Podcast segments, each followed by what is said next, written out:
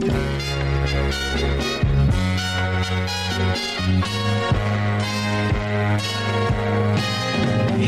girl, what you doing down there?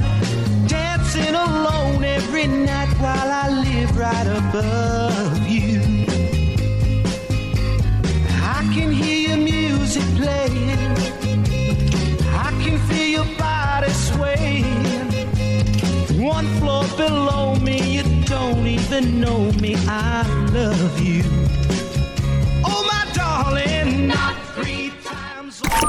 Ya estamos en el círculo de espera. Acompáñanos a tomar turno y hablar de béisbol con un toque relajado.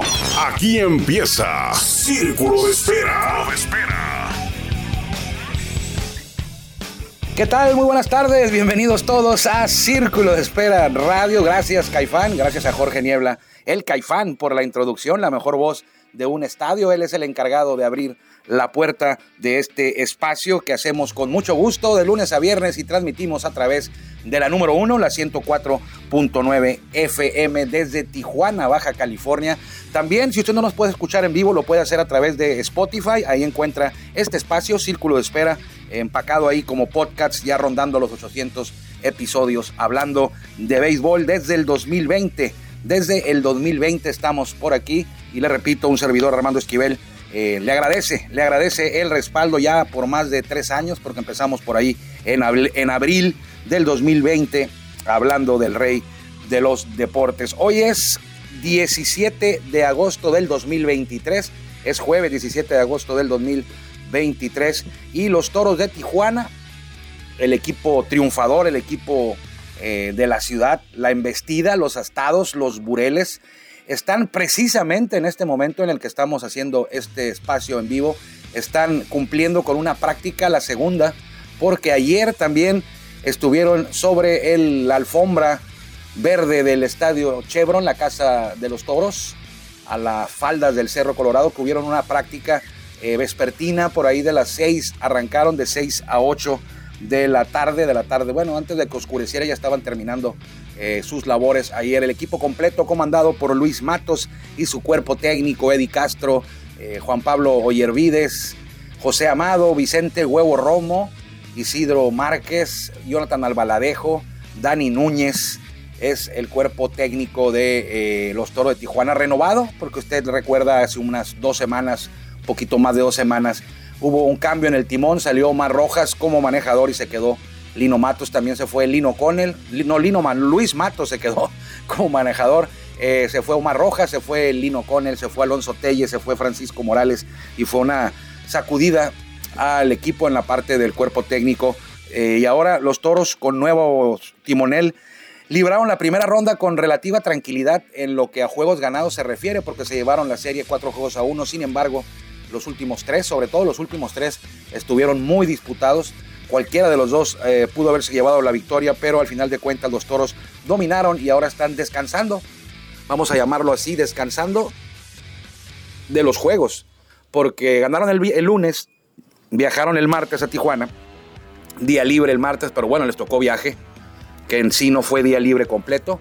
Viajaron por la madrugada de Monterrey, tomaron el avión de Saltillo, se fueron a Monterrey, viajaron a Tijuana, llegaron a Tijuana como a las 8 de la mañana aproximadamente, te- tuvieron día libre, ayer entrenaron, le decía yo, de, de 6 a 8 y hoy lo hicieron a mediodía con el sol fuerte, sin embargo, ahí anduvieron trabajando las dos horas eh, y mañana, eh, a lo mejor, a lo mejor también mañana tienen una ligera práctica eh, en el estadio, porque el sábado iniciarían los playoffs. No se sabe todavía contra quién van y tampoco se sabe en dónde va a iniciar la serie. Lo único seguro es que arranca el sábado. Arranca el sábado, podría ser en Tijuana si Laguna gana hoy. Ayer ganó Monterrey 16-3 y se empató esa serie de playoff, del primer playoff. El ganador de esa serie jugará contra Tijuana. Si Monterrey gana la serie, es Toros Sultanes arrancando el sábado en Monterrey. Si Laguna gana hoy, ganará la serie. Entonces sería Toros Algodoneros Laguna arrancando el sábado en el estadio Chevron. Así las cosas. El otro invitado, ya lo sabemos, es Tecolotes. Tecolotes jugaría con el perdedor de la serie. El que pierda la serie hoy será el mejor perdedor y jugará contra Tecolotes. Entonces Tijuana contra Laguna arrancaría el sábado en Tijuana si Laguna gana la serie. Tijuana Monterrey arrancando en la casa de Sultanes el sábado si Sultanes de Monterrey gana el juego de hoy, es decir, el que gane hoy gana la serie porque están en el séptimo juego con la serie empatada ellos al máximo se fueron 3 a 3. Entonces ese es el panorama para los toros. Ayer le decíamos que podríamos saber en la noche eh, si ya tenía toro rival, pero no, no fue así porque Sultanes empató la serie y van a jugar hoy. Se hizo necesario el séptimo juego para el día de hoy allá en el estadio, en el estadio Monterrey, la casa de los Sultanes de Monterrey. En el sur, algo similar, ya están listos y esperando rival los Leones de Yucatán y los Diablos Rojos del México que ganaron la serie, los Diablos 4-2 a Tigres y los Leones la ganaron 4-1 a Olmecas. Ellos ya están listos. Los otros dos invitados también ya los conocemos, son el Águila de Veracruz y Pericos de Puebla. Ayer Veracruz ganó 4-2 y se empató la serie, jugaron en Veracruz. Y aquí lo mismo, el que pierda la serie va contra Diablos Rojos del México. El que gane la serie va contra Leones de Yucatán. Aquí la cosa es que eh, el que pierda va de visita a Diablos. El que gane va a abrir en casa contra Leones. Entonces, yo también ayer preguntaba a, jugadores, a, integrantes del cuerpo técnico, eh, que no, no, no tanto el rival, ¿no?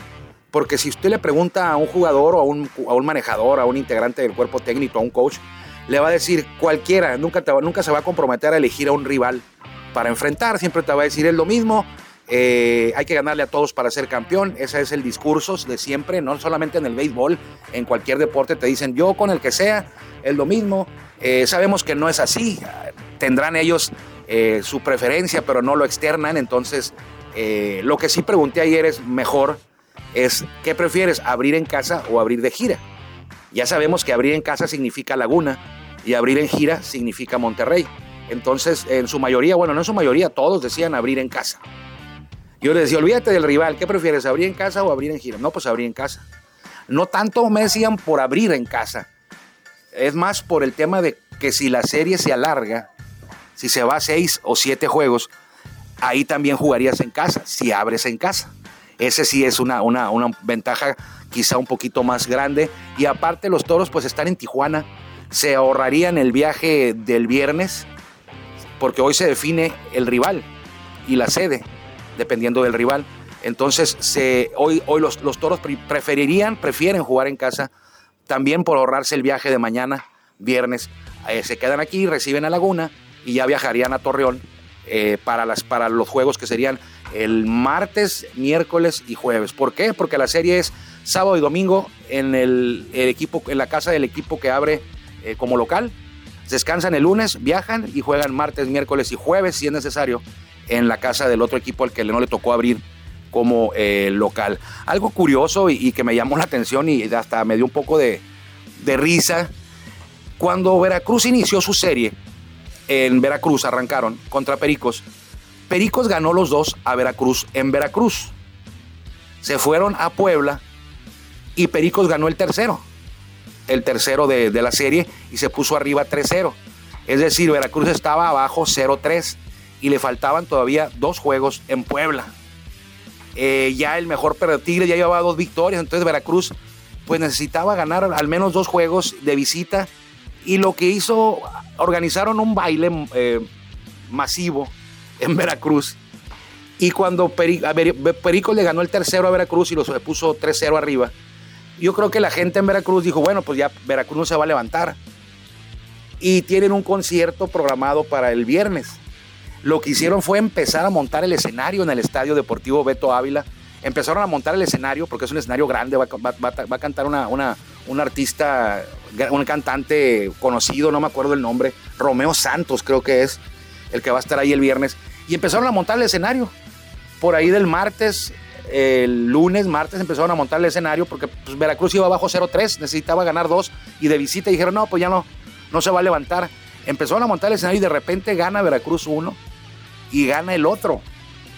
Ganó dos juegos eh, Veracruz y tuvieron que desmontar el escenario. El concierto es el viernes y todavía ayer miércoles, pues estaban con esa preocupación. Decían, bueno, si pierde, si pierde Veracruz, pues igual ya está clasificado. Se va a ir de gira y podemos hacer el concierto. Pero ayer gana Veracruz y ahora van a jugar hoy, cuando el concierto es mañana. Ya no van a alcanzar a lo mejor a montar el escenario. Y peor aún, si Veracruz gana hoy, si Veracruz gana la serie hoy, gana el juego y gana la serie, les va a tocar abrir de locales el sábado. El sábado, ah, no, el viernes, perdón. En el sur la serie arranca el viernes, entonces no sé yo qué va a pasar con este concierto. Sobre todo si Veracruz eh, pues gana, yo creo que lo van a mover de escenario, ¿no? De lugar. Porque aquí eh, pues juegan hoy, el concierto es mañana. Montar el escenario en, un mismo, en el mismo día, porque Veracruz va a terminar de jugar hoy por ahí de las 10, 11 de la noche. Y montarlo a la medianoche para el concierto del día siguiente en, en 24 horas un concierto ahí, yo creo que está muy complicado, pero más complicado sería y de plano no se pudiera realizar si Veracruz gana. ¿Por qué? Porque Veracruz abriría de local el mismo viernes. Entonces yo lo que creo que ahí en Veracruz pues ya andan buscando o buscaron otro, otro escenario para este evento que, que de plano pues no se va a poder hacer, sobre todo si Veracruz gana hoy. En caso de que perdiera, pues todavía ahí hay una ventana de 24 horas para, para montar todo. Pero pues así las cosas. No sé cómo alguien programó un concierto ahí. Eh, yo creo que apostando a que el Águila de Veracruz iba a estar eliminado, ¿no? Eh, porque este concierto no se programó hace una semana ni dos. Este concierto debe haberse programado hace pues meses o no sé, varias semanas atrás. Y dijeron, bueno, en esta fecha yo, creo que Veracruz ya no va a estar disponible para jugar, va a estar eliminado. Y hicieron su, eh, hicieron su programación de un concierto ahí.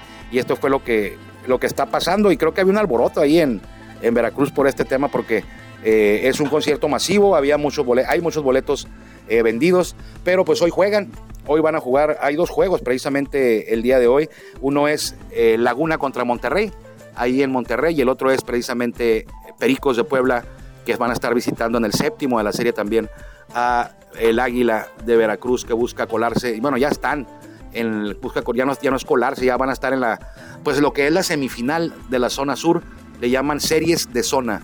Es primer playoff, serie de zona, serie de campeonato y serie del rey. Ahora se necesitan ganar 16 juegos para ser campeón, cuando años atrás eran uh, solamente 12. Solamente eran dos rondas de playoff y la serie del rey, es decir, tres instancias. Ahora son cuatro con este tema de que avanzan seis y hay la figura del mejor perdedor que ahorita pues todavía no sabemos quiénes son los mejores perdedores, sabemos de dónde van a salir, pero no sabemos quiénes son. Ya están los cuatro eh, candidatos a ganar la serie y los, los dos candidatos a ganar la serie y los dos candidatos a... Los cuatro candidatos, mejor dicho, a ganar la serie y también esos cuatro candidatos pueden ser el mejor perdedor, pero ya no estarán eliminados. Hoy es 18, 16, perdón, 17 de, de, de agosto, cumpleaños Dustin Pedroya, nació en 1983. Roberto El Metralleta Ramírez, jugó grandes ligas, jugó con los padres y con los Rockies de Colorado. Eh, mexicano es de Veracruz, de larga carrera en México, sobre todo con los Diablos Rojos del México. También cumpleaños Jorge Posada, él tiene 53 años el día de hoy. Y Diego Seguí, Diego Seguí creo que ya murió, pero eh, jugó en grandes ligas y Diego Seguí también jugó en México, en los Juegos de Ingenio y Carrera en México.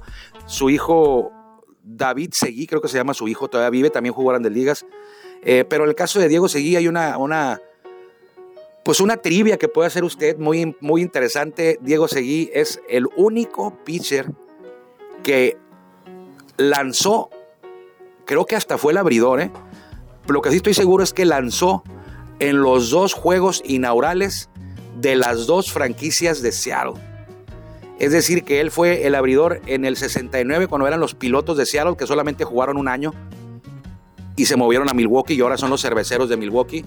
Y también fue el pitcher, no sé si abridor, pero de que lanzó, estoy seguro, en el juego inaugural de la primera temporada de los Marineros de Seattle. Es una trivia muy interesante. Diego Seguí, que hoy eh, nació un día como hoy en 1900. 37. Eh, Hoy hay poca actividad en grandes ligas.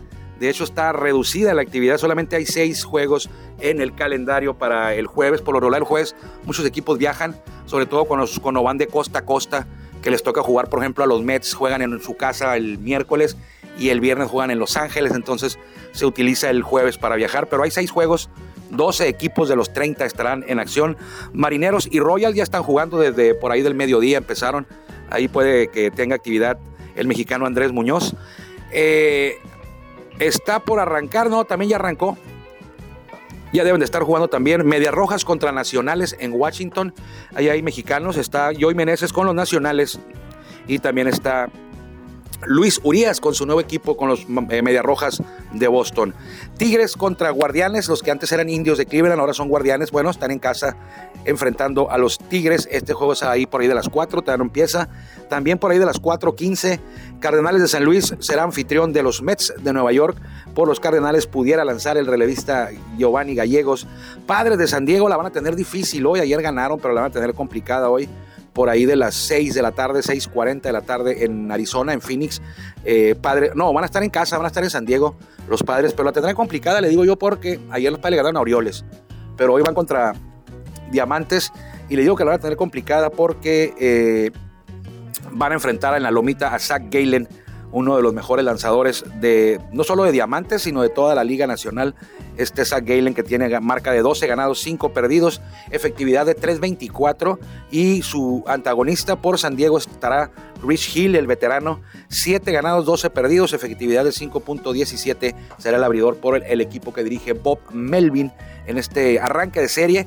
Me imagino que se va a hacer una serie de cuatro juegos porque van a jugar hoy jueves y, están abriendo series. Será jueves, viernes, sábado y domingo en Petco Park. Los padres tendrán una estancia larga de por ahí de 12 juegos. Ya llevan cuatro, tres o cuatro llevan ya.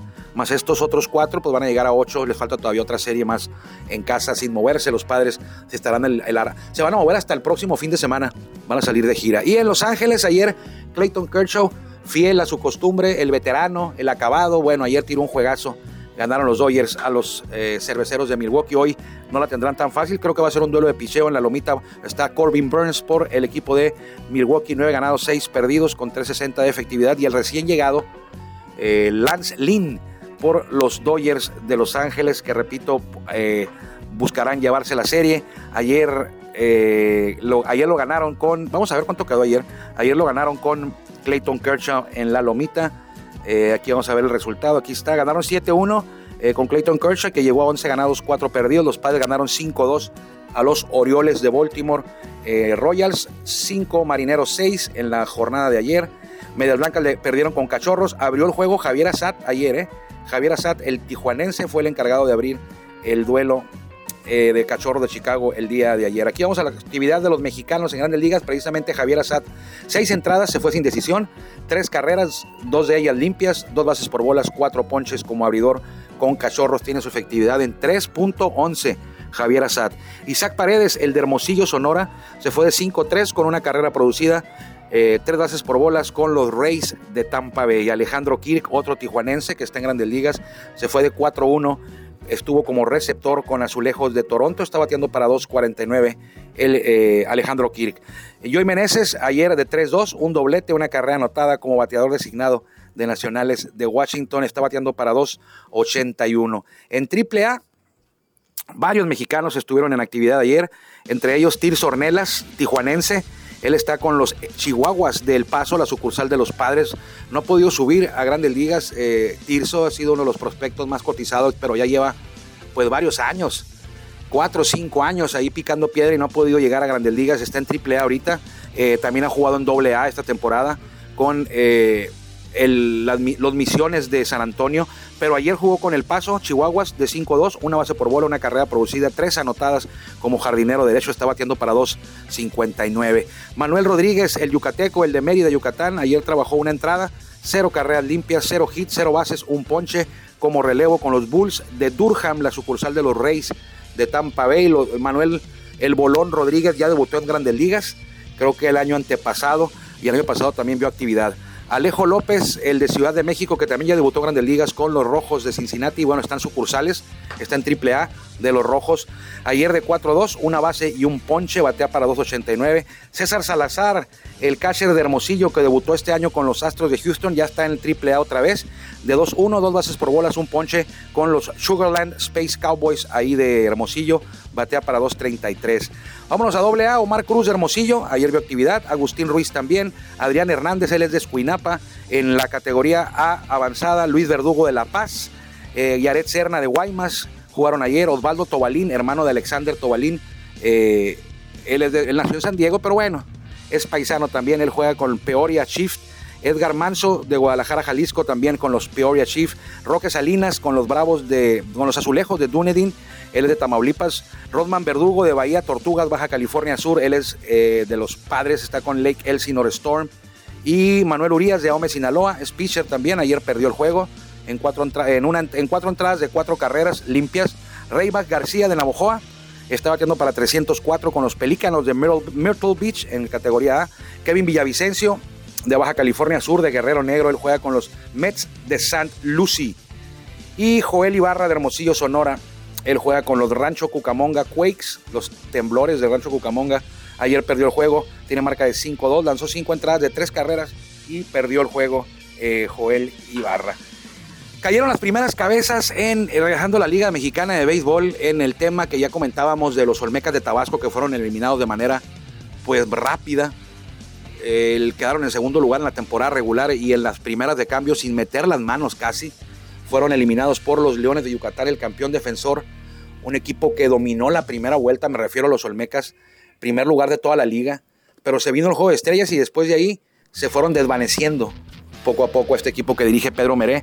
Y ayer despidieron, en un comunicado lo informaron, a Julio Franco, que era el gerente general. Julio Franco, el gerente general, fue despedido de Olmecas de Tabasco junto al señor Zulueta, se apellida, que era el gerente deportivo hasta el día de ayer, antes de que fuera eh, anunciado su despido. Estuvieron en una rueda de prensa todavía antier y el presidente del club, Gonzalo Medina, informó que iba a haber eh, cambios, que iba a haber ajustes en el roster y en la plantilla, en la directiva también. Y los primeros dos fueron precisamente Julio Franco y, el, y Zulueta, el gerente deportivo que ya no son más los... Eh, el, gerente, ya no es más el, gerente general ni el gerente deportivo ahí en Olmecas de Tabasco. Eh, otros equipos que quizá vayan a sufrir alguna modificación por eh, los resultados sería Monclova. Luego de la, de la temporada pues muy mala que tuvieron y que quedaron fuera de playoff también en la primera ronda barridos, seguramente habrá cambios por ahí. Saltillo, pues cerró bien.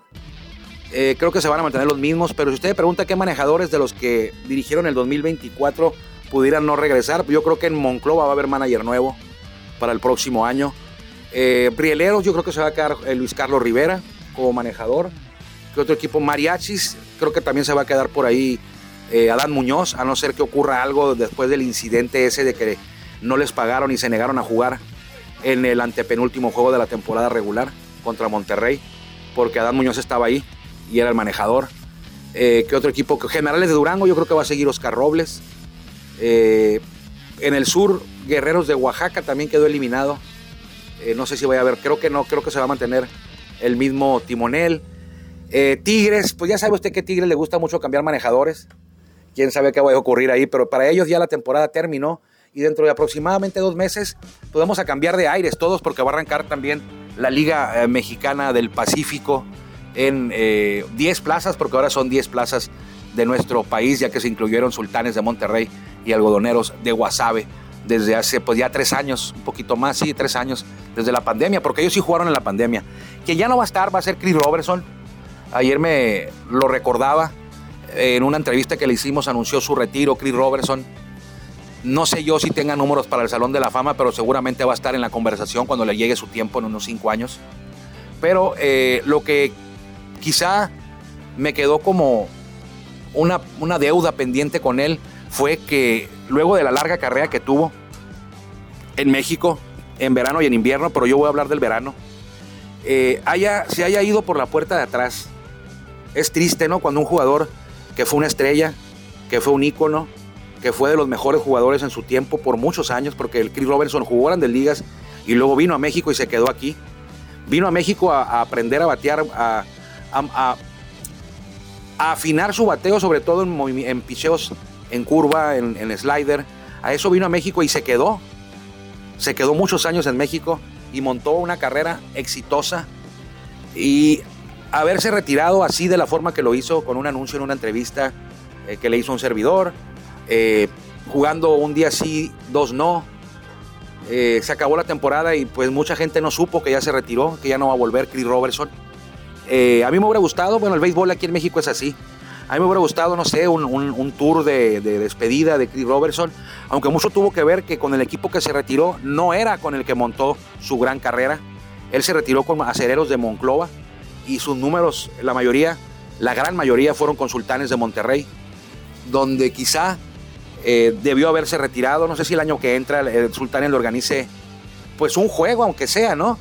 Ya que no estuvo con ellos, ya que no se retiró con un tour de despedida, pues sí, que se dé de alta para un juego, que se mantenga en forma Chris Robertson, lo den de alta para un juego simbólico, bueno, un juego oficial y pueda despedirse ahí en Monterrey en un duelo oficial de Liga Mexicana de Béisbol. Jugadores como ellos, eh, recordando yo, por ejemplo, cuando se retiró Oscar Robles, cuando se retiró Francisco Campos, que se retiró Oliver Pérez, que les hizo un tour de despedida y la gente pudo eh, pues felicitarlos y reconocerlos la última vez que jugaron en cada estadio pues quizá Chris Robinson no está ah, el nombre y, los logros a los, comparados a los de Oliver Pérez, a los de Oscar Robles, a los de Francisco Campos, pero sí un juego de despedida en, Monterrey eh, podría todavía salvarse la directiva de Monterrey y invitarlo para que la próxima temporada pueda despedirse Chris Robertson. Pero aquí le repito, el béisbol en México es así.